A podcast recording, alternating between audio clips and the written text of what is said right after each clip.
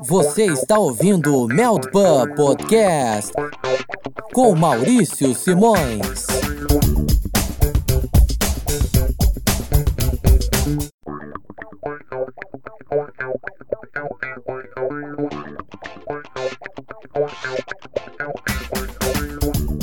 Welcome, lads! O Mel do Pub está de volta depois de umas férias após o final da temporada 17-18. Estamos botando o pé na temporada 2018-2019. Mel do Pub Podcast Vem com tudo nesta temporada. O Mel do Pub está disponível para você ouvir e assinar no Google Podcasts, para você que é do Android, também no iTunes, para você que é do iOS, ou também no Spotify. Você pode nos ouvir também pelo iVox, pelo Anchor, pelo YouTube, entre outros agregadores de podcast. Não falta acesso para você ouvir o Mel do Pub. Você, torcedor do Liverpool, você, amigo Red, tudo o que você puder fazer para ouvir Meld Pub Podcast, você está servido, bem servido, com certeza. Estamos voltando devagarinho, o clima de Copa ainda pega neste programa. Estamos ainda relembrando com gosto do Mundial da Rússia. Eu já abro esta mesa. Arroba Cledi Cavalcante. Como é que você vai? De onde você fala, meu amigo? De Recife, aqui é o Cledi Cavalcante. E tô no modo empolgou ao máximo. Comigo também, arroba Leandricpédia. Como é que vai, Leandro? Fala Maurício, fala galera do meu pub. Estamos aqui diretamente de Poços de Caldas, Minas Gerais. E é isso aí, só não escuta a gente nessa temporada quem não quiser. Também com a gente, arroba Celso Gabaldi. Dali Celso. E aí galera, beleza? Tô falando aqui de Guarulhos, São Paulo e né, empolgou. Tá todo mundo no modo, no modo empolgou e a gente também, porque estamos desbravando o Oceano Atlântico. Copa do Mundo, a gente vai pra Europa também porque tem convidado novo no Mel do Pub, arroba Shankly Legacy Duarte. Como é que vai, meu amigo?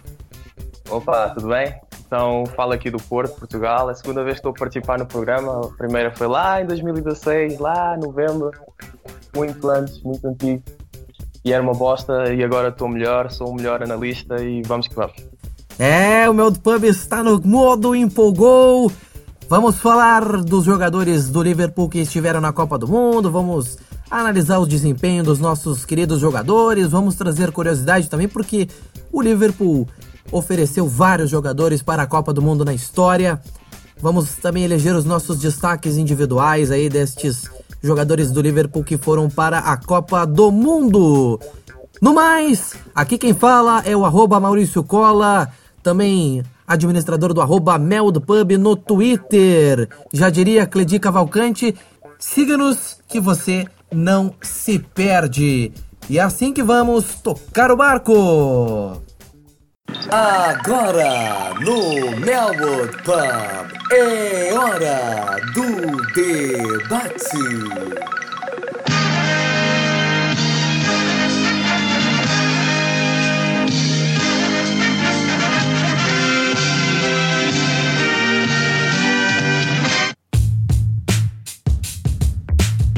Bom, meus amigos, no mês de junho e julho tivemos a edição da Copa do Mundo na Rússia. O Liverpool de, uh, conseguiu ter alguns dos seus jogadores disputando o Mundial lá na Rússia, vários jogadores de diversas seleções, trazendo aqui a relação dos jogadores que estiveram na Rússia. Mohamed Salah jogou pelo Egito, Dejan Lovren jogou pela Croácia, Roberto Firmino jogou pelo Brasil Simon Mignolet esteve junto com a seleção da Bélgica, Jordan Henderson e Trent Alexander-Arnold estiveram pela seleção da Inglaterra e Sadio Mané jogou por Senegal. Apenas para destacar aqui os resultados, Salah e Mané ficaram na primeira fase. Firmino caiu com o Brasil nas quartas de final. O Jordan Henderson e o Alexander Arnold foram quarto colocados com a seleção inglesa. O Mignolet esteve no grupo terceiro colocado com a seleção da Bélgica e Dejan Lovren foi o representante do Liverpool na final da Copa do Mundo, ele que saiu vice-campeão com a Croácia, que foi derrotada pela França. Pois é, meu amigo Cledir Cavalcante, o que, que tu achou da Copa do Mundo? Gostou do que viu da Copa? E claro, o que, que você viu de geral dos nossos queridos atletas? Olha, meu amigo, essa Copa é incrível, incrível em todos os sentidos, sabe? Eu acho que não tem como dizer que a Copa daqui foi a Copa das Copas. Eu acho que essa foi muito divertida, teve muitos bons jogos e teve todo aquela, aquele clima por causa do VAR, né? Do árbitro de vídeo, né? Que gerou muita polêmica, muitos lances interpretativos. Eu daria esse pênalti, eu não daria. E a parte disso, tivemos nossos oito jogadores lá, certo? é, do qual a gente só viu efetivamente, acredito que seis dele, porque Mignolet foi, foi reserva do Courtois. É, não, não, não, não que isso seja um absurdo. Tivemos também é, Gruitch, que também não participou, não participou, vamos dizer, efetivamente, né? Teve lá com um grupo da Sérvia. E primeiro de tudo foi tristeza pelo Salah e pela e pelo Mané, principalmente pelo Salah, né? Porque a seleção dele é muito ruim. Que até, tipo, ele perdeu o primeiro jogo sendo poupado, né? Que tecnicamente era o jogo mais difícil da, da, da chave, né? Que o, o, Egito tentou, mas perdeu de 1 a 0 Acho que foi a melhor partida do Egito, mas o Salah não estava. Depois perdeu para a Rússia, com, com, o retorno do Salah. O Salah é um pouco, um pouco contido no, no, nos, no, nas jogadas que haviam disputa de corpo, acredito naturalmente por causa do, do ombro, né? Que ainda não estava 100%. E ainda assim fez um gol, né? Fez um gol de pênalti. E no final, no último jogo, conseguiu a proeza de perder para a Arábia Saudita. Mas não teve, não teve culpa, inclusive marcou um golaço. Mané também brigou muito pela, pelo Senegal. O Senegal não conseguiu se classificar. E, indubitavelmente, acho que a, dentre tudo que aconteceu, sabe, tem o Alexander Arnold, que ele, ele jogou, de um, jogou um jogo inteiro, jogou bem, só que o, o, cara que tava. O cara que era a primeira opção fez uma cópia excepcional, né? Mas como, como o Alexander Arnold também é jovem, então tem muito tempo para ele se destacar na, na seleção inglesa. Mas é muito feliz que um jogador da idade dele, 19 anos, já esteja disputando uma Copa do Mundo. Então, também o Henderson, né? Que esse, esse time da Inglaterra nossa, acho que é um dos mais fracos que eu vi ao longo do, dos anos. É, conseguiu uma chave relativamente mais fácil, mas ainda assim, em, ainda assim dentro de um, de, um, de um, time abaixo da média, Henderson conseguiu se destacar e foi o capitão que o capitão que que, que o capitão sem abraçadeira, vamos dizer assim, porque a abraçadeira foi dada por Harry Kane, numa decisão que até hoje ninguém consegue entender, né? Que eu acho que o, o, artilheiro lá de 24 anos devia estar se preocupando em fazer gol e não de capitanear uma equipe. Quando o verdadeiro capitão é Henderson. Aí ninguém entende esse, esse ninguém entendeu esse favoritismo todo, né? Mas foi valeu pelas piadas do Scalming Home, né? Da Inglaterra. E acho que a maior tristeza que eu tive nessa Copa foi foi pelo foi pelo Lovren, né? Lovren lutou muito, foi um foi um, foi peça vital nessa, nessa caminhada da Croácia ao título, ao vice-título, vamos dizer assim. E, e pelo Firmino, né? Que Firmino é, inevitavelmente estava jogando super bem. Vem, teve uma temporada muito incrível e o técnico Tite insistiu muito em manter o Gabriel Jesus, um jogador que não estava fazendo gol. E eu minha ressalva sobre Tite, né? Porque eu achei que ele teria mais variações táticas. Aí, por exemplo, me surpreendi quando disse que o Danilo não podia jogar, o Fagner ia ser titular, ele nunca, ele não tinha treinado com o Fagner. disse, como assim? Você não testa as suas peças do elenco? E aí todos clamavam por Firmino, Firmino não chegou a começar nenhum dos jogos? Nem que seja ao lado do Gabriel Jesus e acabou fazendo mais que o mesmo em menos de 90 minutos. Então ficou a tristeza não só pela eliminação no Brasil, mas também pela, pelo nosso jogador, pelo nosso Firmino, nosso, nosso Bob, que não foi aproveitado como ele merecia. Então espero que, na, por exemplo, na, na Copa América do ano que vem, a gente possa ver Firmino ganhando mais minutos em, em campo. Mas basicamente a Copa foi muito divertida, deu para ver a maior parte dos nossos Reds em ação. E ninguém, todo mundo voltou inteiro, né? todo mundo está aí Superman, para a gente continuar uma temporada que promete ser incrível.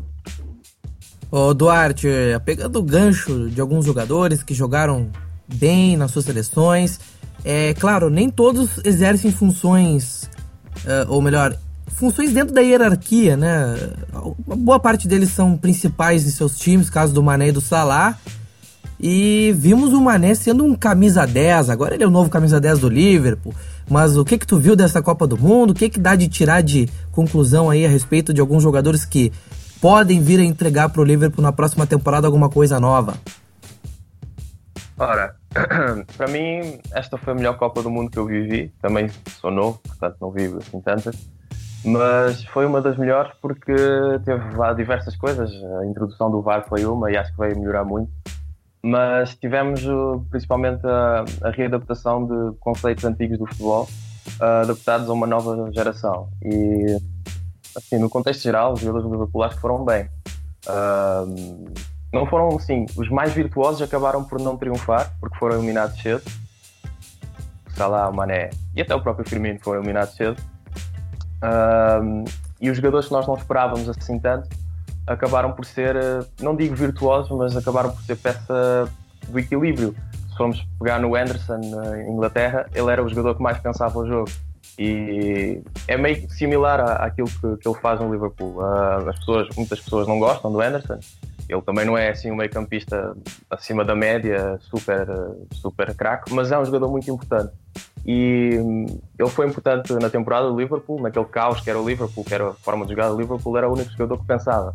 E nesta Inglaterra aconteceu o mesmo, eram jogadores de muita explosão e o Anderson era, fazia aquela função de, de paizinho. Também era, acho que era o mais velho, acho que era o jogador mais velho, os principais titulares. E também não entendo essa coisa de não ser capitão, mas enfim. Um, e o próprio Lovren, que fez uma boa temporada 17-18. Um, e, ok, uh, ele também não é um monstro virtuoso, não é Maldini da vida, mas, mas fez uma, uma Copa muito consistente, uma Copa muito segura, que é algo que nós não víamos no, no Lovren antigo, porque o Lovren viveu momentos mais baixos uh, no clube, momentos maus até, e é impressionante como ele conseguiu dar a volta psicologicamente e conseguiu fazer um bom final na segunda metade da temporada 17-18 e conseguiu fazer uma boa Copa sendo uma peça importante, sendo uma peça-chave no, no, ponto de equilíbrio, a cobrir espaços, a disputar os lances com, com grandes, grandes atacantes. Uh, fiquei muito triste pelo Mané ter sido eliminado, ainda por cima da forma que foi, uh, pelos cartões amarelos. Uh, é triste, mas enfim, acho que o Senegal não esperava isto do Senegal. O Senegal foi muito organizado e esperava que o Senegal fosse dependente do Mané e não foi. Mané foi um elemento mais, era o elemento chave, era o camisa 10, mas era chave, não era não era um jogador que, que, depende, que o Senegal dependia e então gostei muito do Senegal. E o Salah é o mesmo de sempre, triste, aquilo que aconteceu na final da Liga dos Campeões condicionou ainda mais. O Egito já vinha, já era, já era frágil nos seus jogadores, ainda foi mais fragilizado mentalmente. Um, o Arnold eu tinha um grande jogador à sua frente, portanto foi considerado o melhor lateral, da, melhor lateral direito da Copa, que é o Trippier.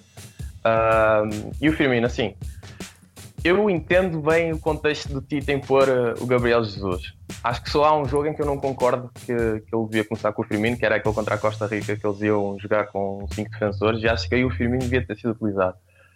De resto, eu compreendo essa atuação do Gabriel Jesus. Ele não, não fez uma, uma super Copa, não, assim, em termos daquilo que as pessoas gostam, né? que, que, os, que os atacantes façam, que, é que são os gols.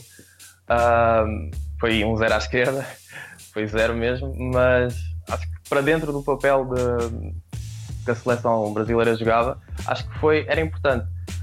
O, o, que, o meio que, o, que o tramou era as pessoas a tentarem explicar que ele era um, um, atacante tático e tudo mais, sendo que o Firmino é um atacante muito mais tático. E tentavam tapar aí esse buraco do Gabriel Jesus. E não era assim. O Gabriel Jesus era titular porque ia mais de acordo com as ideias que os jogadores que o Tito tinha.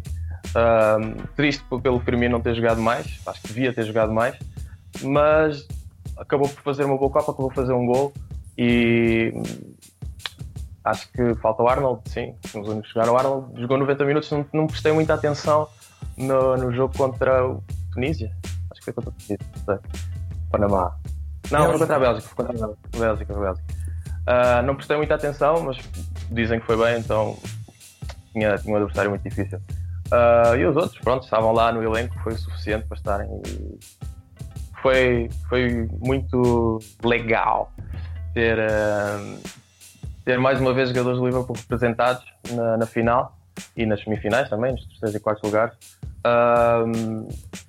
Não ganhámos, também há pouca gente que ganhou a jogar pelo Liverpool, acho que só o Hunt, o Reina e, Reina e o Torres, então não são muitos. E o Lovren conseguiu estar, estar na na final a disputar como titular, que é uma coisa que poucos fizeram. Eu não me lembro assim.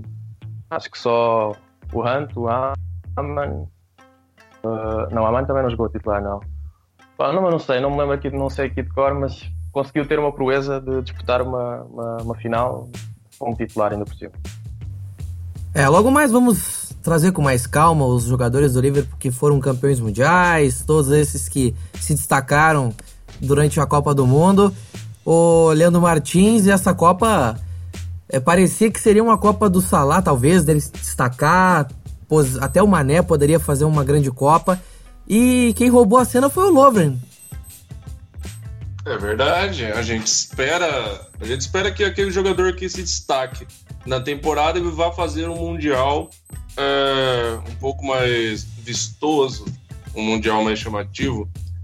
Mas ah, os nossos jogadores que se destacaram, principalmente o trio da frente, uh, eles tiveram algum, alguns problemas com a Copa do Mundo.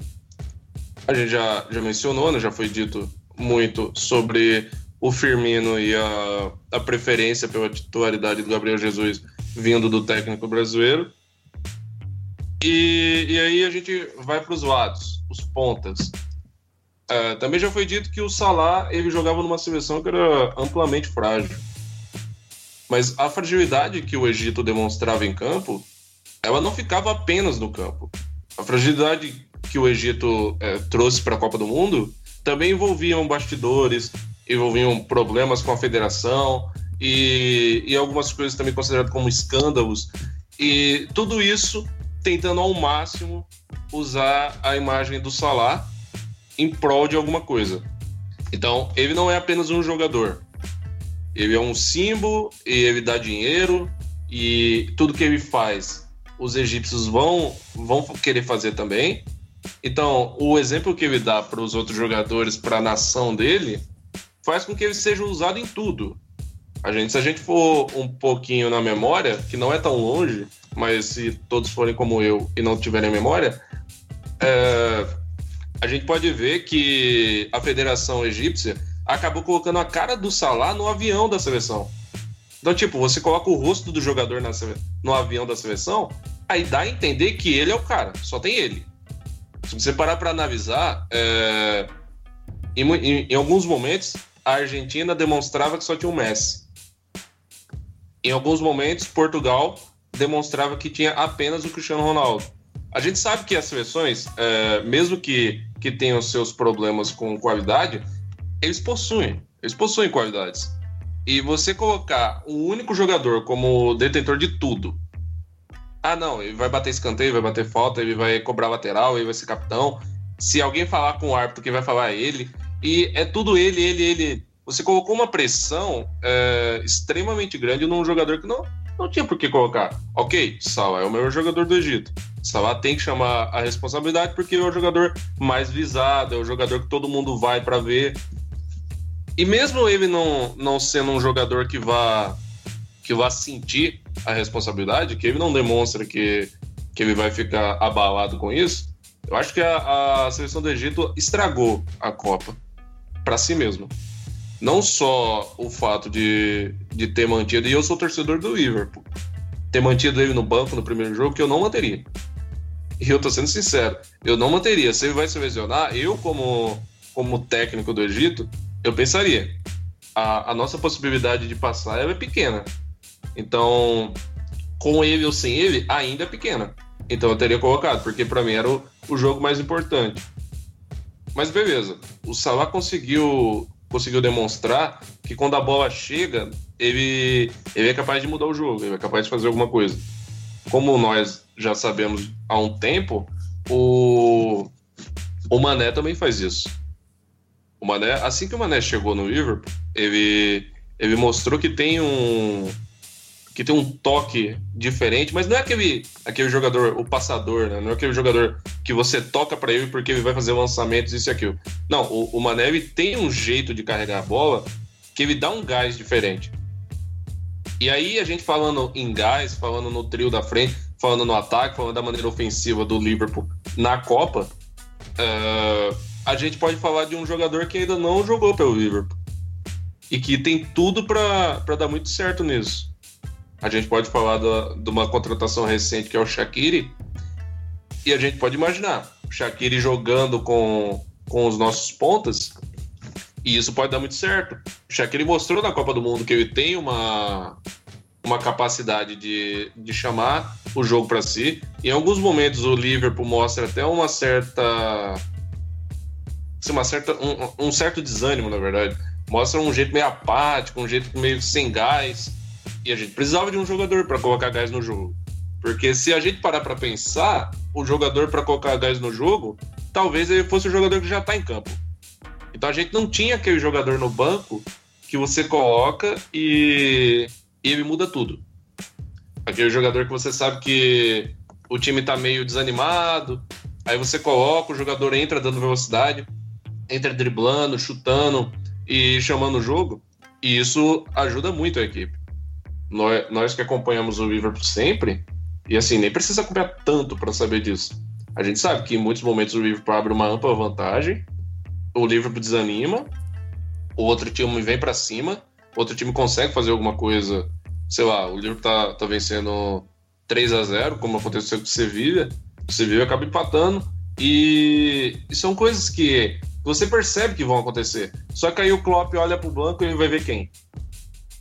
aí ele vai pro banco, não tem um jogador que vá mudar isso. Eu acredito que com a chegada do Shaqiri isso vai mudar. Mas aí o, o Shaqiri é um jogador muito ofensivo, nosso trio é muito ofensivo e a gente vai precisar da defesa, vai precisar do meio-campo e do setor defensivo para conseguir conciliar tudo isso. Aí a gente chega no Henderson. O Henderson ali na, na passagem, na passagem no sentido de realmente passar a bola pela Inglaterra, ele foi provavelmente o, melhor jogador. Sim, em termos de, de eu, eu toco, recebo, toco de novo, acho que ninguém fez isso tão bem, porque o Henderson era o jogador que foi procurado pela equipe inglesa. Se no meio-campo da Inglaterra, todas as vezes que um jogador pegava a bola, é, suponhamos que o, o Kane vem do ataque para roubar a bola, porque a bola não estava chegando. Quando ele rouba a bola, o, ou ele dá um carrinho, a bola desvia e vai para algum jogador da Inglaterra, a primeira coisa que o jogador da Inglaterra fazia era olhar onde é que estava o Henderson e tocar para ele. E isso é uma coisa importante, porque quando o Henderson não jogou contra a Bélgica, o, o passe, a troca de, de passe, a mobilidade do meio-campo da Inglaterra, ele ficou um pouco, um pouco desgastado. E Henderson, esse também, que foi muito mais capitão que o Kane, como já foi dito aqui hoje foi muito mais capitão que o Kane, ele chamou o jogo, ele brigou. E isso é uma coisa que a gente gosta, né? A gente, como torcedor, a gente quer isso mesmo. A gente quer um jogador que tá lá gritando, um jogador que tá batendo no peito, tá apontando o dedo na cara de todo mundo. E a gente não vê o Kane fazendo isso. A gente nem fala, ah, não, o Kane é jovem, talvez ele mude. Ah, assim, eu acho que eu já tenho uma experiência para que a idade dele seja relevante. Eu não vou estar aqui falando, ah, o menino Kane como fala o menino Neymar. Eu e o Neymar temos a mesma idade. Nem por isso alguém fala, ah, o menino Leandro. Não falam isso. Mas beleza. O, o Henderson é o, o nosso capitão. E ao contrário do que alguns torcedores pensam, ele é o capitão por merecimento. Porque eu acho que após a saída do Gerrard, o Henderson é o cara realmente para capitão. E, e, ele vai transmitir uma, uma experiência muito grande para alguns jogadores. Ele vai transmitir uma experiência muito grande para o Arnold que fica próximo dele. E o Arnold, na única partida que fez na Copa do Mundo, ele me deixou satisfeito. Porque, como já foi dito pelo Coedi, já foi dito pelo Duarte, o, o Trippier, ele jogou uma Copa muito sólida.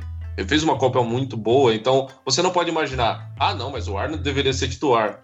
Não, em alguns momentos o Arnold é, ele não deva ser titular no Liverpool. Mas isso não é demérito do Arnold. Isso significa que em alguns momentos a qualidade dele ainda em desenvolvimento, a qualidade defensiva, pode ser que não seja a melhor jogada. Você coloca o Klein, é para isso que existe elenco. Em alguns momentos o Klein era titular da seleção inglesa. Devido às lesões, ele acabou perdendo o posto, mas a seleção ainda mantém é, uma lateral direita muito boa. Menos o Walker. Se ele resolver jogar na lateral, ele é ruim em qualquer coisa. Mas o, o Arnold, ele tem a evoluir. E esse lateral, esse, essa ala direita do Liverpool, ela, ela acaba sendo, tendo o apoio de, de Henderson e do zagueiro, do zagueiro direito, que, que é o Lovren. O Henderson, é, ele ajuda de maneira defensiva, vai acabar, o Arnold vai acabar sendo ajudado, provavelmente, essa é a, isso deve ser o, o, mais, o mais natural, vai acabar sendo ajudado pelo Fabinho, que deve fazer a, a parte direita do meio de campo. E, e o Arnold, ele tem a ver como parceiro na dupla defensiva, ele tem o Lovren. Assim como o Robertson tem o, o Van Dijk, o, o Arnold tem o Lovren mais próximo. E muitos falam que o lado direito do Liverpool é o lado mais frágil, que é o, o lado mais complicado, que é, é Davi que surgem as falhas, o Arnold a gente não sabe como vai estar, o Lovren a gente sabe como vai estar.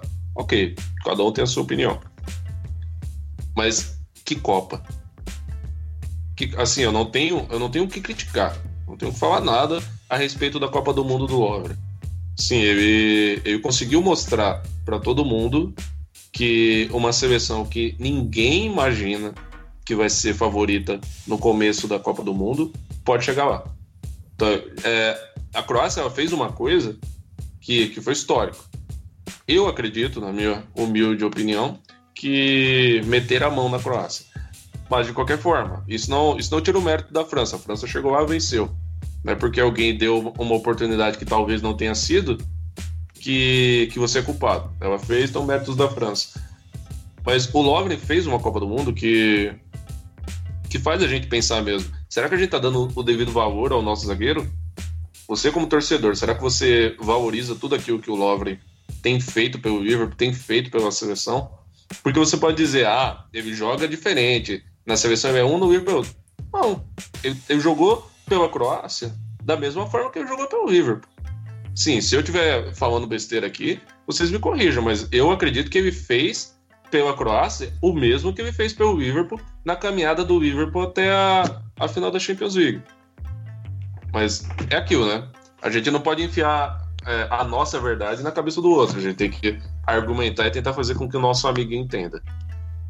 Eu acho, é, Leandro, que é, esse ponto do Lovren é muito interessante destacar pelo, pelo simples motivo de que os erros das pessoas ficam sempre em evidência, né? Porque ele cometeu erros ao longo da carreira dele com o Liverpool, especialmente aquele, mas marcando, marcante como aquele contra o Tottenham, né? Que ele acabou até sendo substituído no, no, no intervalo talvez pelo Klopp querer poupar, poupar ele de, de, de, de maiores né, transgressões, mas a evolução do, do, dele no clube, dentro, dentro de uma dentro dessa temporada, vamos dizer assim, é muito incrível, porque ele foi de ele foi de vilão a herói. E ele chegou numa Champions League fazendo uma partida perfeita. Que os gols não foram culpa deles, né? Eles vem, ele, ele vem evoluindo muito e o que ele o que falta dele em técnica ele compensa com vontade, com raça. Então isso é elementos essenciais de quem de quem quer jogar no Liverpool. E na Croácia mostrou a mesma coisa. Então eu acho melhor que os comentaristas peguem um pouquinho leve, porque se você acompanhar de fato com boa vontade, né, a evolução do jogador, você vai perceber que o Lovren não é o mesmo daquele não é o mesmo que falhou algumas vezes. Eu acho que todo zagueiro está sujeito a isso, sujeito a, a, ter falha, a perder tempo de bola. Existe, acontece muita coisa dentro do campo. Então, eu acho que o Lovren, por ter, por ter chegado a duas finais importantes no mesmo ano, ele deve ser visto com outros olhos e, e percebermos que ele é um grande zagueiro. Tanto que o Klopp, pelo, pelo que se diz, pelo que se veicula, não tem interesse nenhum em contratar outro zagueiro no momento. Então, é isso. Respeitem o Lovren, amem o Lovren. De fato, foi muito merecida a Copa do Mundo do Lovren. Botou uh, é, para todo mundo que ele evoluiu, que ele cresceu, que ele melhorou. Ô Celso, acredito que também seja da visão aqui de todo mundo. O Firmino deu um gostinho de quero mais pra gente, né? Faltou um pouquinho mais de Firmino na Copa. Sim, então, é um ponto muito positivo que aconteceu com o Firmino nessa Copa. Essa Copa foi muito importante pro Firmino, não só por ele ter mostrado o futebol dele, né? Por ele ter mostrado que ele não é, ele não é só um jogador que só joga em clubes da Europa, né? O Firmino ele foi conhecido enfim foi conhecido no Brasil. É, muita gente tinha um certo preconceito com o Firmino, né? Até antes do início da Copa. É, porque poucos sabiam quem era o Firmino. O Firmino, ele jogou na base do, CR, desculpa, na base do CRB, depois foi pro Figueirense e muito novo ainda foi pro, pro Hoffenheim. Então, ele não é um jogador conhecido no Brasil como foi o Gabriel Jesus, que chegou até a ser campeão brasileiro pelo Palmeiras, campeão da Copa do Brasil. Então, é, o povo brasileiro ele tinha um certo preconceito com o Firmino justamente por não saber quem era o Firmino. É, e depois dessa Copa, é, sem dúvida nenhuma, todo mundo sabe quem é o Firmino e todo mundo acha o Firmino melhor que o Gabriel Jesus. Todo mundo, uma boa parte do pessoal, né? Porque. Por o carisma do sorriso dele, né? Pelo carisma do sorriso, é, pelo cabelo dele, né? Na, nas eliminatórias, conhecido como Safadão, até quando ele fez um gol se não me engano, foi contra a, a Bolívia. Corrijam se eu estiver errado, acho que foi contra a Bolívia. É, ele até deu uma entrevista pro Bolívia Talk Show, do canal dos Impedidos, falando que aquilo foi um momento extraordinário para ele. Ele fez um gol de cabeça e, todo, e o estádio todo começou a gritar safadão, safadão, safadão, né? Pela semelhança do cabelo dele com a do cantor Wesley Safadão. E. Só, só confirmando, foi contra a Bolívia, sim. Contra a Bolívia? Então. Foi. Enfim. É... Isso é muito bom pro Firmino, porque ele deixa de ser só um jogador conhecido na Europa, ele conseguiu agora ter fama no seu próprio país. Né? Algo que é muito importante pro jogador. Né? No caso dele, principalmente, porque ele ainda tem que conquistar isso. É, até por, por, por ele não ter passado por um, um grande clube, um grande clube brasileiro, né? claro, respeitando o Figueirense, porém, né, mesmo assim ele não teve uma passagem de brilho pelo Figueirense. É... Esse foi um ponto bom da Copa do Mundo para jogadores do Liverpool, como também foi para o Lovren, né? Lovren, depois daquele jogo contra o Tottenham, aquele 4x1 pro Tottenham em Wembley, é... eu nunca mais vi um erro assim grande do Lovren. O, o único erro, assim, né, que dá até pra colocar como erro, foi uma furada dele, também contra o Tottenham, no, no jogo da, da volta do campeonato inglês, que foi 2 a 2 Ele furou a bola, aí sobrou pro Kane, o Kane sofreu pênalti no Karius e o Karius acabou defendendo, né?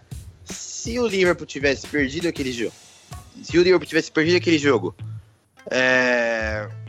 e principalmente o Kane tivesse marcado o gol de pênalti que ocorreu na jogada com ele diretamente, eu acho que o Lauren teria sido rebaixado, diríamos, assim, de novo, né? É... Todo mundo agora pede, pedia na, há um pouco tempo atrás contratação, é, Jeromel, é... enfim, zagueiros, qualquer zagueiro já foi pedido no, no Liverpool, né? muito por causa dessa desconfiança com o Lovren. Porém, na Copa do Mundo, eu acho que o Lovren mostrou para todo mundo que ele também tem o seu potencial. Ele tem a sua. Ele tem a sua. Como eu posso dizer? A sua, a sua garra, né? Ele ficou conhecido por um jogador que não desiste de nenhuma jogada mais, né? Depois daquele jogo contra o Tottenham. Ele deve ter tido um tratamento psicólogo muito fera depois daquele jogo contra o Tottenham. Porque ele mudou, ele saiu do, do, do, do inferno pro céu, assim, em, em poucos jogos. Né? Céu. Foi um. Oi. Pessoal, aproveitando que tu tá falando do, do Lovren, acho que seria bom você, você falar a respeito. Uh, e o que tu achou nessa Copa do Mundo? O fato do Lovren ter dito que as pessoas deveriam respeitá-lo um pouco mais, porque ele estava entre os melhores defensores do mundo. Ah, sim. Eu acho que o Lovren ele foi mais pelo lado da emoção, né, no momento, porque ele falou isso antes do, da, da final da Copa. Então, realmente, né, realmente na lógica seria, né, porque ele é o zagueiro que tá na final da Copa do Mundo, né, mas, claro, tem zagueiros muito mais completos que o Lovren, né, não que o Lovren seja mau jogador, mas existem zagueiros melhores, né, mais completos, eu diria, mas eu não acho que ele falou muita bobagem, não. Porque pelo que ele mostrou na final, na, na caminhada do Liverpool na Champions League e o que ele mostrou nessa Copa do Mundo, torna sim ele um dos melhores zagueiros da Copa do Mundo. Vocês também não acham? Olha, ele mandou o que o bom e velho Zagallo já falou há muito tempo. Vocês vão ter que me engolir. Literalmente. Não esquecendo que ele sofreu ameaças de morte e a sua família até Sim. desativou o Instagram. Ele, ele desativou o Instagram. É, é triste. Lembro, é muito triste. É muito triste. Imagina um jogador de futebol sofrer ameaças por um erro. É... é. E ainda mais ele que passou pelo. O meu ponto de amassou, inclusive o documentário está disponível aí para quem quiser ver. Né, que Isso. ele foi um refugiado, né? Então, né, o cara ser ameaçado de morte por um, um por um, um lance de jogo, eu acho também tem muita gente que, que só fala, né? Aquele, aqueles é, haterzinhos é. de internet que no fundo faz porra nenhuma. É muito corajoso atrás, é de, é mais atrás de um. Pois é, então, mas mesmo assim, não é para ameaçar ninguém de morte por uma coisa tão. que, botando as devidas proporções, é muito pequena, né? E pior, Sim, foi a família também, né? É, foi a família inteira. E é interessante a força mental que ele teve para dar a volta por cima. Isso aí eu, eu destaco. Mas Sim. Então, é, é isso mesmo que eu tinha falado. A força mental dele foi muito, foi muito assim, algo extremamente, como posso dizer, sensacional, né? É, porque o Lovren, ele nunca foi um, um zagueiro... Sempre o Lovren foi contestado por alguém no Liverpool, né? Se for pegar desde o começo dele lá, desde quando ele foi contratado em 2014, 2015, é... toda temporada ele tem uma, um período, né, de queda, um período de. Assim. Quem contratou esse cara? É. Nessa última temporada agora, graças a, aos deuses do futebol, foi só um períodozinho curto, né? Aquele período do jogo contra o Tottenham. Depois disso, ele ganhou uma confiança, assim, extraordinária, né? Ainda mais depois da chegada do Van Dijk, ele, ele cresceu, assim, de uma forma que muita gente nem lembra que o Matip ainda joga no Liverpool, né? Que o Matip ficou um, um, período, um período afastado aí, tá voltando, né, agora, no começo da temporada. Muita gente nem sabe que o, o Matip ainda joga no Liverpool. Porque o Lovren, ele tomou conta da posição, sim, totalmente, né? Não sei se foi muito pela chegada também do Van Dijk, ou se ele mesmo que, assim, deu um, um salto gigante na, na performance dele, né? Mas, assim, enquanto ele estiver jogando bem, a gente continua apoiando e elogiando. Se ele estiver jogando mal, a gente continua apoiando e tenta elogiar para ver se ele volta a esses bons, momentos que ele está vivendo atualmente. Mas continuando, é, agora falando um pouquinho do Salah e do Mané, é, pô, o Salah, né, não tem nem o que falar, porque time do Egito, é, como disse Cledi, é muito ruim. Só tem o Salah e no máximo o Elneny, que fazia alguma coisinha aí no, no meio campo do Egito. Mas o conjunto do Egito é muito ruim. O Egito ofensivamente é muito ruim. Ele depende só do Salah. No último jogo, no último não, no penúltimo jogo contra a Rússia, é... os caras pegavam a bola e jogavam pro Salah. O Salah podia estar do outro lado que chutava a bola pro Salah. Era tocar a bola pro Salah e ver o que o Salah fazia né? Ele até fez um gol de pênalti nesse jogo. Foi 3 a 0 para a Rússia. 3 a 0 assim, no começo do segundo tempo, você passou por cima do Egito. É, eu esperava mais do Egito no, antes da Copa. Tá? Muita gente depositava muita esperança no Egito. É, até por conta da temporada que o Salah tinha feito, né? O Salah né, conseguiu se recuperar a tempo da lesão no ombro dele. E infelizmente o Salah hoje fez dois gols na Copa, dois gols do Salah, né? Mas aquela derrota pro Arábia Saudita foi ridícula. E no caso do Mané. Quantos, quantos gols o Gabriel Jesus tem na Copa mesmo? Zero. Ah, só pra saber mesmo. Pode continuar. Mas enfim, né? agora vemos quem é melhor. Ah, sem comparação. Olha, é... inclusive, nós aqui, que nu... nós aqui que nunca fomos convocados para a seleção brasileira temos a mesma quantidade de gols de Gabriel Jesus na Copa do Mundo. E... Exatamente. Parece que eu venci na vida, não é, mãe? Alô, mãe? Mas enfim, é, no caso do Mané, Senegal caiu no grupo mais complicado da Copa. Né? Não sei se vocês, aí você ouvinte e vocês aqui da mesa, vão concordar comigo, porque o, o grupo Sim. tinha Sene Senegal, Polônia, é, Japão e Colômbia. É, todos ali tinham chance de classificar. Né? A Polônia fez uma Copa pífia, né? Os dois primeiros jogos terríveis. Esperava-se muito mais da Colômbia, da desculpa da Polônia, mas mesmo com a Polônia assim, fora do páreo, tinha uma Colômbia, né, que nossa, todos os jogos parecia que os jogos estavam sendo em Medellín, porque a torcida da Colômbia tomou a Rússia, né? E, e o Japão também foi surpreendendo todo mundo, né? Empatou, ganhou do, no primeiro jogo da Colômbia, depois empatou contra o Senegal, no, final perdeu ainda para a Polônia, porém passou. Mas assim, o Mané, o time do Senegal já era bem melhor do que o Egito, né? No caso do Salah. E o Mané com a 10 e com a faixa de Senegal conseguiu mostrar para todo mundo que ele tem sim um espírito de 10. É uma ele... equipe, é, é, Celso, perdão te interromper, mas sim. é uma equipe muito mais organizada que o Egito. Tem um conjunto muito mais organizado, melhores sim. jogadores num todo e que se entendem muito bem.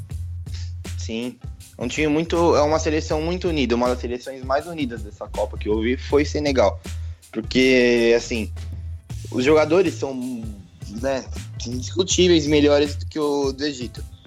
Né? Mas, mesmo assim, ainda temos limitações né, de vários jogadores. Né? Mas mesmo assim, a união do, de Senegal, ela tomou, né, tomou conta do mundo, assim, tomou conta no sentido de todo mundo tava vendo Senegal, todo mundo tava vendo, ah, o único técnico negro de, é, é o de Senegal, é, esse cara é, um, é diferente, é um guerreiro, né? Inclusive eu achei muito bom o técnico, o Cissé, né? Esqueci o primeiro nome dele. É... Oi? Acho que é Salif, não? Acho que é Aliou Cissé, ah, Salif Cissé. Aliou Cissé, se eu não me engano, é Aliou Cissé ali o CC, né? E então, as imagens te... estranhas, né? Aquelas imagens que eles lançavam todas eram engraçadas. Sim, e, e, o, que esse, o que esse cara fez por Senegal foi algo incrível, porque ele veio o técnico menos bem pago da Copa. Ele ganha, se eu não me engano, ele ganha, ele, ao todo, ele ganha 200 mil euros ao ano. Né? O que um técnico hoje em dia, na Premier League mesmo, ganha por semana. É, também não, né? Mas é muito fácil. pouco tempo. Não, não é, não é difícil não, é. mas é, é, isso aí mesmo, é bem por aí mesmo. É, é bem por aí mesmo, né, então. É, e o que, ele, o, que o Aliou fez por Senegal foi algo, sim, incrível. É, infelizmente, Senegal no último jogo pegou a Colômbia, né? A Colômbia que tava ali jogando em Medellín, entre aspas. E, né, com o torcida empurrando, com o Rames em ótima forma. Mas, enfim, foi uma pena o Senegal ter caído num grupo desse. Mesmo ter caído num grupo desse nível, mostrou a sua, sua qualidade, mostrou que não é uma seleção apenas que foi pra se na Copa, né? Enfim, é, Druid, se eu não me engano, ele nem chegou a entrar, né? Nessa Copa do Mundo. Mas mesmo assim, eu achei a seleção da Sérvia boa, né? Uma seleção muito alta, porém a zaga ainda é meio, meio inexperiente. É por isso que caiu na primeira fase. É... Enfim, é isso. Uh, uma das ausências mais sentidas dessa Copa do Mundo, eu imagino que pela torcida do Liverpool em especial, é a ausência do, uh, do Ox Chamberlain. Imagino que, pô, a Inglaterra fez uma baita Copa, o Chamberlain estava voando suficientemente bem para estar tá, uh, voando junto nesse grupo. Ô Duarte, tu vê o Chamberlain fazendo falta em que nível para essa seleção da Inglaterra? Poderia ter jogado ainda melhor com o Chamberlain em campo? Eu acho que sim, não só pelo entrosamento que há entre o, o Anderson e o Chamberlain, por jogarem no mesmo clube, mas também para libertar um pouco aquilo que foi o Dele Alli, que o Dele Alli meio que fez a função, na verdade foi o Lingard que jogou, mas o, Dele Alli foi para, para dentro, foi para o meio campo também, e prendeu-se um bocado e acho que aí não, não beneficiou, acho que o Dele Alli fez uma Copa bem ao lado. E acho que com o Chamberlain, assim, o jogo não seria mais pausado também. Acho que para ter um jogo mais pausado era um Wilshire, um Lalana, até o próprio Milner, um, ou o Delphi também estava lá. Mas o Chamberlain era um jogador que já conhecia, tem aquela, aquela coisa toda do entrosamento. Um, e podia dar outro tipo de explosão, porque está mais habituado a jogar com o interior do que o Dele Alli ou até o próprio Lingard. Uh, não, não tratando o Lingard, que fez uma, uma super Copa também.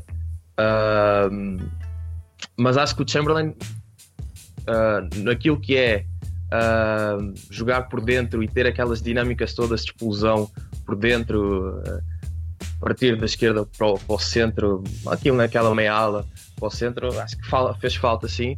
E também temos que lembrar que é um jogador que, ainda assim, apesar de pouco, ainda é mais associativo que, que, que o Dele Alli até com o próprio Lingard. Portanto, acho que sim, acho que fez falta. Uh, e vai-nos fazer falta também na próxima temporada, pelo menos a maior parte.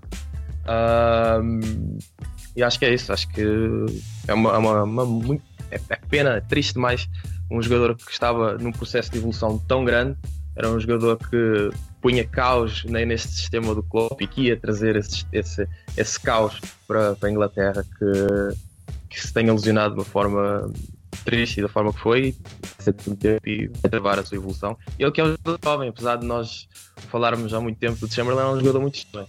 Uh, eu só queria falar do Arnold, queria dizer que um, o Arnold é um jogador que ainda vai errar muito e acho que nós temos que estar, estar preparados para, para esses erros, porque ele é muito novo. É um jogador que ainda tem as suas fragilidades, tem as suas limitações, principalmente por não conhecer o campo, mas também tem as suas limitações enquanto características do jogador. Uh, eu acho que nós temos de ter paciência. Não foi porque ele fez uma. demonstrou um grande caráter que ele veio do jogo contra o Crystal Palace e a seguir faz um jogo espetacular contra o City, que ele aí demonstrou um grande caráter e demonstrou que apesar da idade ele conseguiu dar a volta por cima e conseguiu travar aqui o Sané. Uh, mas nós temos de estar preparados que ele é um jogador ainda jovem, é um jogador frágil. Uh, e não podemos crucificá-lo. Eu já vi pessoas a crucificá-lo por, por, erros que ele tinha, mas é uma coisa normal, é uma coisa do jogador, é uma coisa que vai, vai ser curada uh, à medida que o tempo vai avançando e nós temos aqui um, um potencial capitão para as próximas gerações.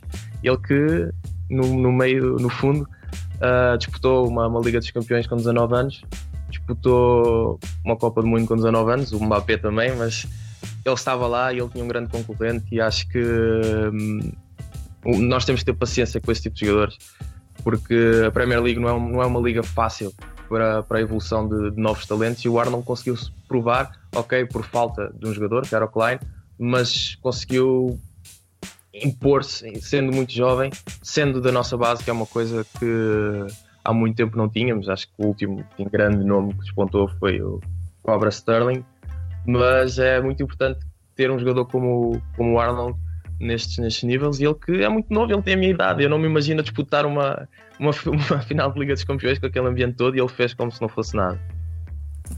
É fantástico. E por falar em finais, vamos então é, trazer aqui uma curiosidade no programa. Os jogadores do Liverpool que estiveram em Copas do Mundo em toda a história. É, o primeiro jogador do Liverpool a disputar o Mundial foi o Laurie Hughes na Copa de 1950 aqui no Brasil ele foi representando a Inglaterra. Na Copa de 58, outros dois jogadores do Liverpool estiveram no Mundial: Alan Akurt pela Inglaterra e Tommy Younger pela Escócia. Na Copa de 62, Roger Hunt representou a seleção inglesa. Na Copa de 66, todos os representantes do Liverpool jogaram pela Inglaterra e foram campeões mundiais. Jerry Byrne, Ian Callaghan e o Roger Hunt foram os representantes do Liverpool. Emily Hughes representou a seleção inglesa, ex-jogador do Liverpool, jogou na Copa de 1970. Na Copa de 1974, Peter Cormack representou a Escócia, ex-jogador do Liverpool. E na Copa de 78 tivemos dois escoceses, Kenny Douglas e Graham Souness, foram os representantes do Liverpool na Copa do Mundo. Na Copa de 82, o número foi um pouco maior já. Seis jogadores, três escoceses, três ingleses. Terry McDermott, Phil Neal e Phil Thompson representaram a Inglaterra. Kenny Douglas, Alan Hansen e Graham Souness representaram a seleção escocesa. Na Copa de 86 no México, Ian Mulby representou a Dinamarca e Steve Nicol jogou pela Escócia. Na Copa de 1990, outros vários jogadores do Liverpool estiveram na Copa do Mundo. Gary Gillespie jogou pela Escócia, Glenn Hissen jogou pela Suécia e fizeram grande campanha com a Inglaterra. John Barnes, Peter Beardsley e Steve McMahon. Pela Irlanda estiveram na Copa do Mundo Ray Houghton e Ronnie Whelan. Na Copa de 94 nos Estados Unidos, Stig Inga Bjorneby jogou pela Noruega, Ronnie Whelan pela Irlanda. Na Copa de 98, outros vários jogadores jogaram pela Copa do Mundo que representaram também o Liverpool. Stig Inge Bjorneby, Oyvind Leonhardsen jogaram pela Noruega, Brad Friedel jogou pelos Estados Unidos, Paul Ince, Steve McManaman e Michael Owen representaram o Liverpool pela seleção inglesa. Na Copa de 2002, voltamos a ter finalistas dentro da Copa do Mundo. Jerzy Dudek representou a Polônia, Abel Xavier jogou por Portugal, Dietmar Hamann pela seleção alemã vice-campeã, Emile Husky e o Michael Owen jogaram pela seleção inglesa. A partir daqui, o número de jogadores começa a crescer exponencialmente. Jogadores que jogavam pelo Liverpool representados na Copa do Mundo. Jamie Carragher, Scott Carson, Peter Crouch e Steven Gerrard jogaram pela Inglaterra. Ian Kronkamp pela Holanda, Harry Kewell pela Austrália, Xabi Alonso, Luiz Garcia e Pepe Reina jogaram a Copa de 2006 pela Espanha enquanto eram jogadores do Liverpool. Na Copa de 2010, o Liverpool teve mais dois campeões mundiais. Começando aí pelos outros jogadores, Javier Mascherano e Maxi Rodrigues jogaram pela Argentina, Sotirios Kyrgiakos jogou pela Grécia, Jamie Carragher, Steven Gerrard, Glenn Johnson jogaram pela Inglaterra, Daniel Agger jogou pela Dinamarca, Ryan Babel e Dirk Kuyt jogaram pela Holanda vice-campeã. Martin Skertel jogou pela Eslováquia e os campeões mundiais que jogavam no Liverpool, Pepe Reina e Fernando Torres. Na Copa de 2014, o Brasil, a, a, a, que foi disputada no Brasil, outros vários jogadores que estavam no Liverpool foram representantes de suas seleções na Copa. Colo Touré pela Costa do Marfim, Steven Gerrard, Jordan Henderson, Glenn Johnson, Raheem Sterling e Daniel Sturridge jogaram pela Inglaterra. Luisito Soares jogou pelo Uruguai, Mamadou Sakho pela França, Victor Moses pela Nigéria e Simon Mignolet pela Bélgica. E na Copa de 2018, retomando os representantes do Liverpool, Mohamed Salah pelo Egito, Dejan Lovren pela Croácia, Roberto Firmino pelo Brasil, Simon Mignolet pela Bélgica Jordan Henderson, Trent Alexander-Arnold pela Inglaterra, Sadio Mané por Senegal e Marco Grujic pela Sérvia. Esses foram os destaques do Liverpool em Copas do Mundo. Um bom número de jogadores que a equipe serve a Copa do Mundo desde 2006. O número somente é, tende a crescer e a ser grande. Liverpool fornecendo um grande número de jogadores lá dos anos 90 para cá bastante representado na Copa do Mundo.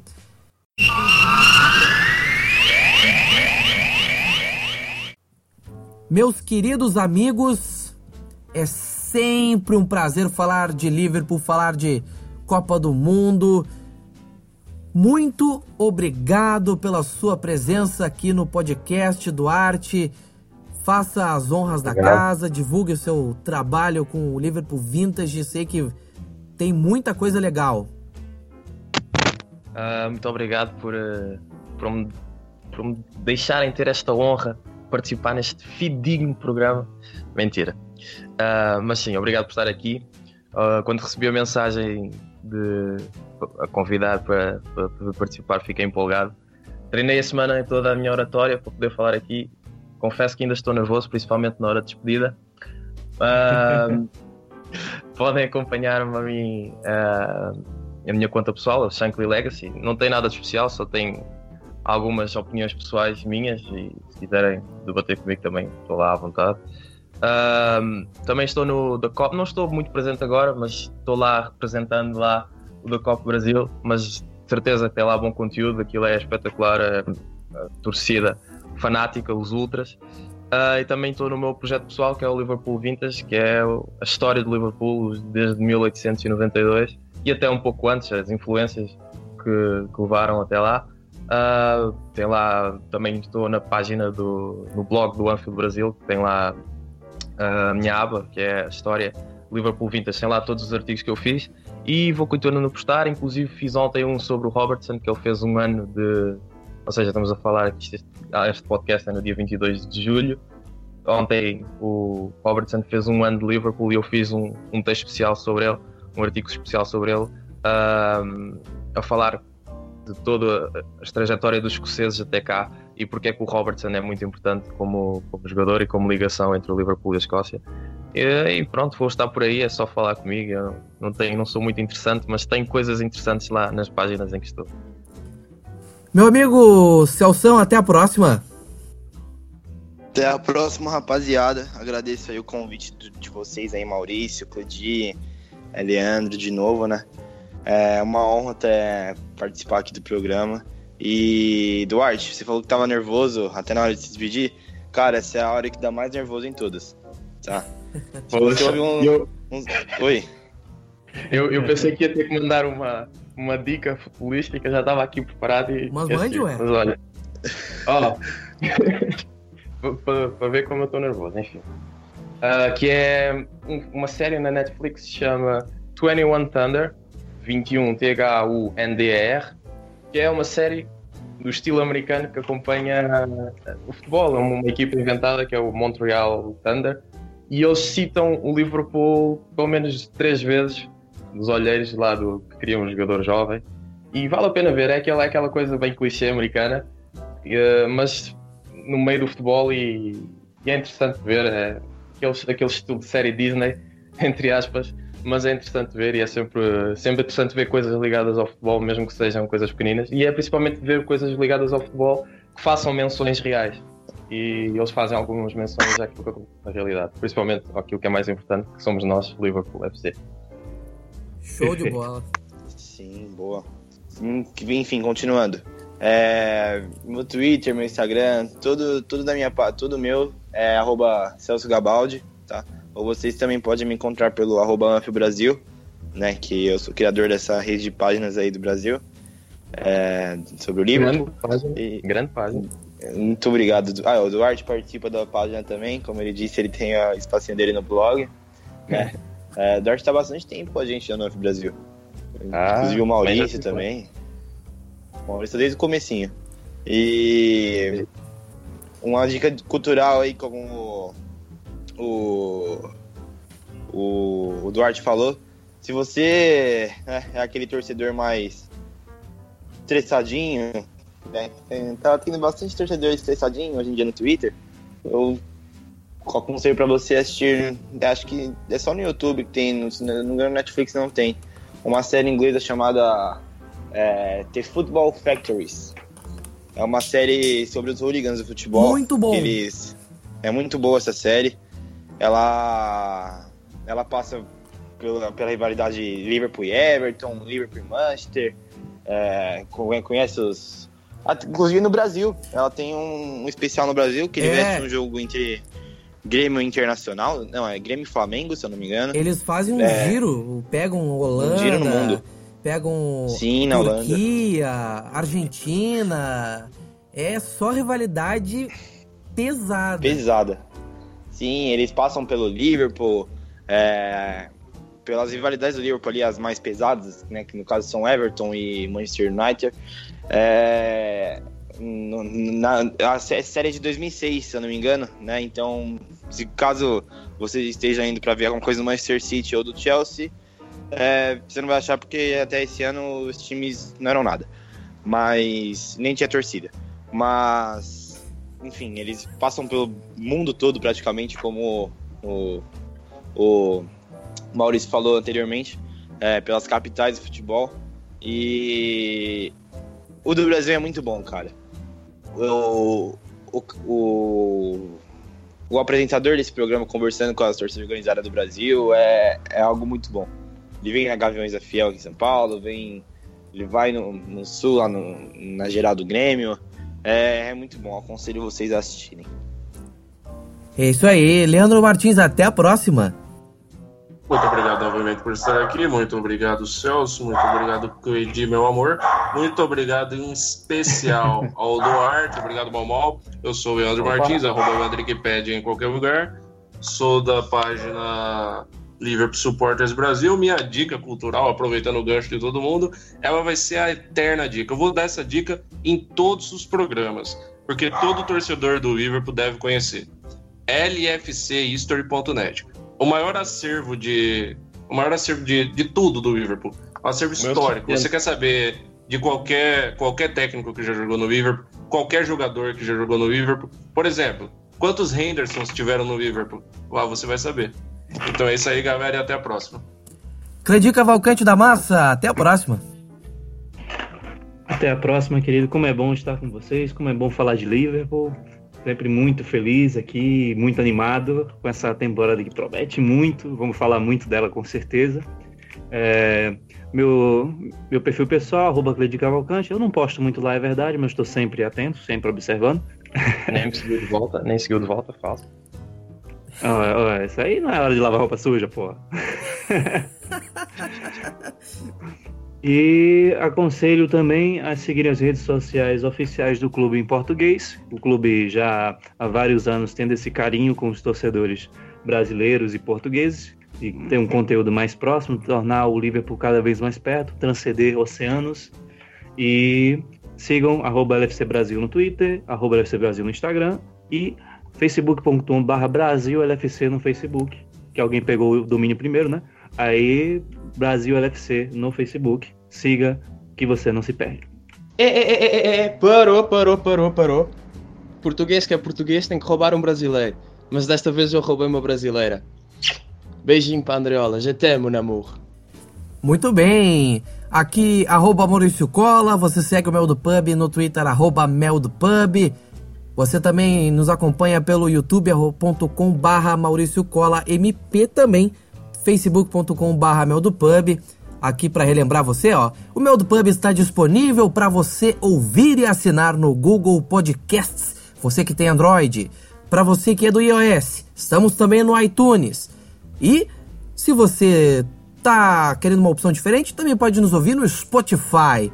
Você também pode nos ouvir pelo iVox, pelo Anchor, pelo YouTube, entre outros agregadores de podcast se você acessar lá anchor.fm barra Mel do Pub, você vai conseguir ver com mais calma a relação de agregadores de podcasts em que estamos inseridos. Não falta opção para ouvir o Mel do Pub. Eu vou dar uma dica rápida antes de dar o meu adeus. Você que gosta de pensar o jogo, você que gosta de falar de forma mais. É, contem contemplar mais o jogo, gosta de pensar, de debater em alto nível.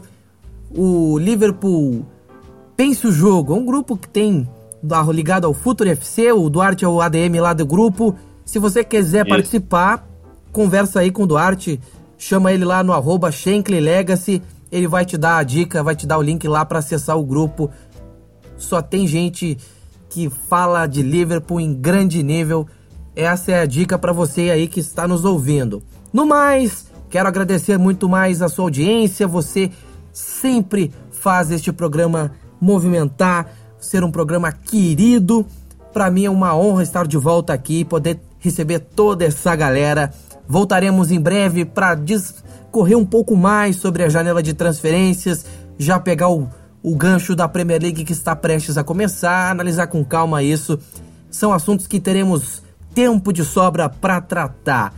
Aqui Maurício Simões falando, o Mel do Pub volta muito em breve falando de mais Liverpool.